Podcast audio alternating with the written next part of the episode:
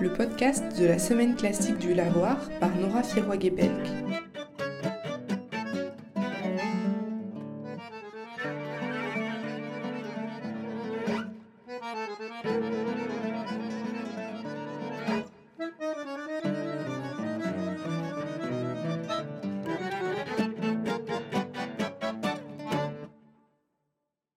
Les voix que vous allez entendre aujourd'hui sont celles de Sandra Nkake et Djidru, deux des membres du trio L, qui avait clôturé la troisième édition du Festival de la Semaine classique du Lavoir au Lavoir moderne parisien.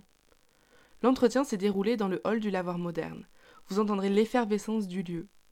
Avec Sandra et Jérôme, on a parlé de jouer avec les autres comme essence de la musique, des débuts de l'aventure L, de l'entrée dans le monde de la musique et des concerts qui marquent pour la vie à votre disposition en train de manger du fromage en même temps. Mais c'est la vie. Comment, comment est-ce que vous êtes entré dans le monde de la musique hmm, C'est une bonne question ça. Vous voulez dire dans le monde de la musique professionnelle?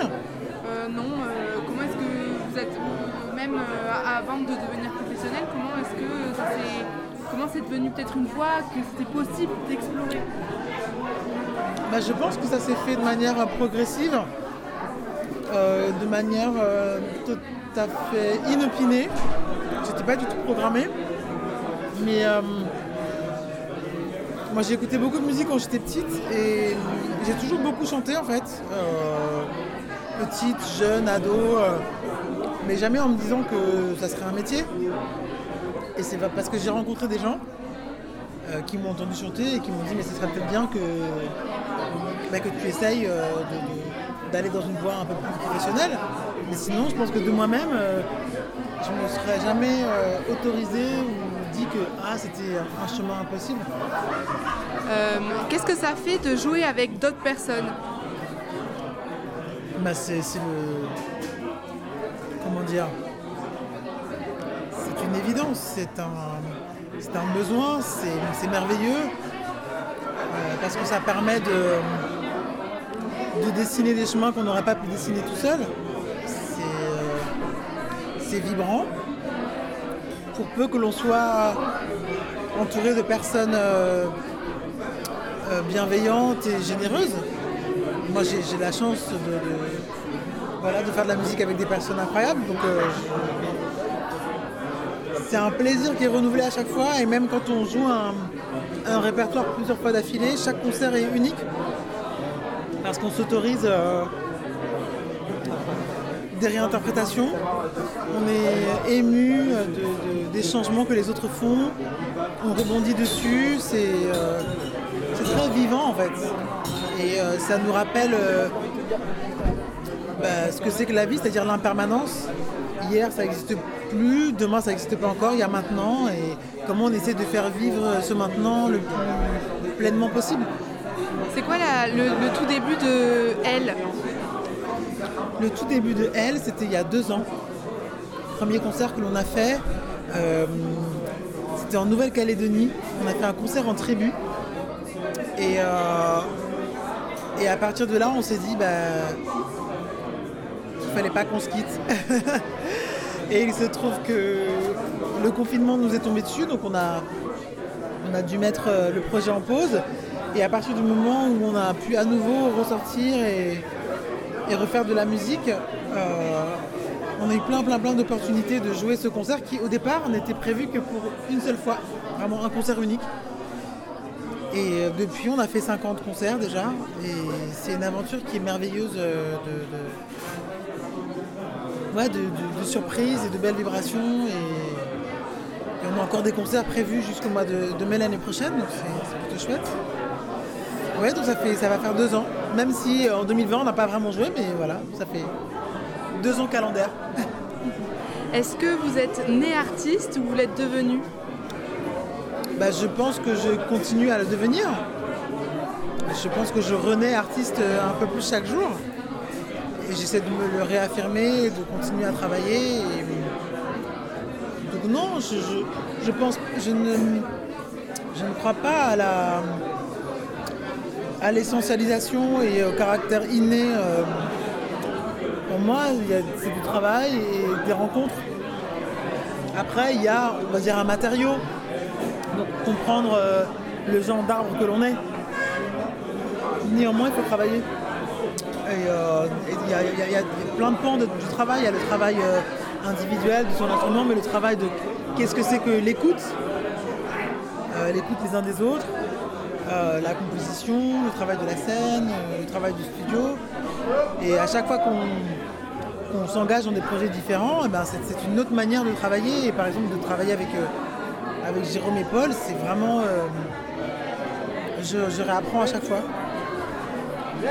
Est-ce qu'il y a un morceau qui a marqué un moment important dans votre vie? Ah bah tous. Pas tous les morceaux de- du répertoire, mais c'est vrai que il y en a deux là. euh, euh, Cherokee Louise de Johnny Mitchell euh, et Fais battre ton tambour de Émilie Loiseau, qui je pense a- est arrivé dans ma vie.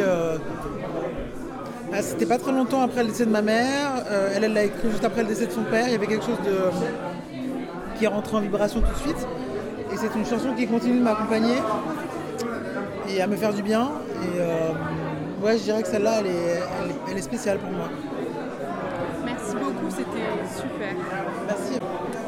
Est-ce que vous pouvez vous présenter? Je m'appelle Gidru et je suis flûtiste et j'ai joué ce soir pour le- la clôture de la semaine euh, classique au Lavoie. Comment est-ce que vous êtes entré dans le monde de la musique? Comment est-ce que vous êtes entré dans le monde de la musique? Euh, en fait, je suis plutôt entré dans le monde de l'organisation de la musique. Enfin, je suis entré, enfin, je suis entré dans le monde de la musique en écoutant des disques. Ensuite, euh, j'ai fait d'un instrument. Après, euh, j'ai fait un groupe avec mes copains euh, au lycée. Et puis ensuite, j'ai plutôt organisé des concerts en province. Et puis tout à coup, le côté faire des concerts a pris une place de plus en plus grande. Et puis j'en, suis devenu professionnel.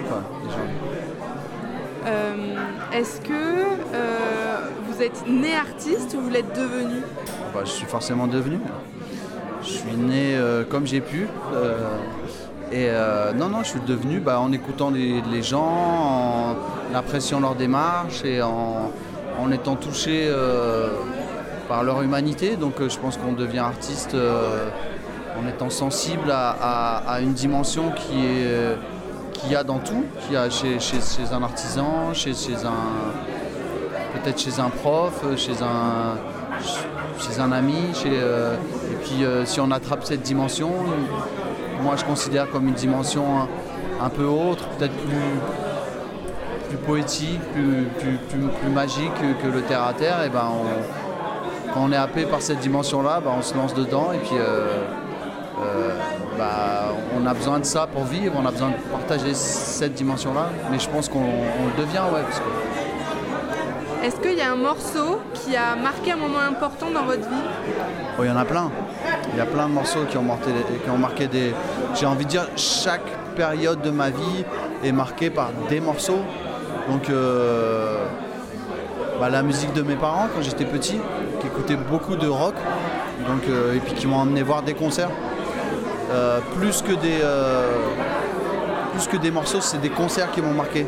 Euh, quand j'étais petit, j'ai vu Chet Baker, un trompettiste, j'ai trouvé ça incroyable, j'ai rien compris, mais je trouvais ça incroyable. Mes parents, ils m'ont emmené voir des concerts de rock, ils m'ont emmené voir des, des- groupes anglais, les Clash, les- je trouvais ça incroyable.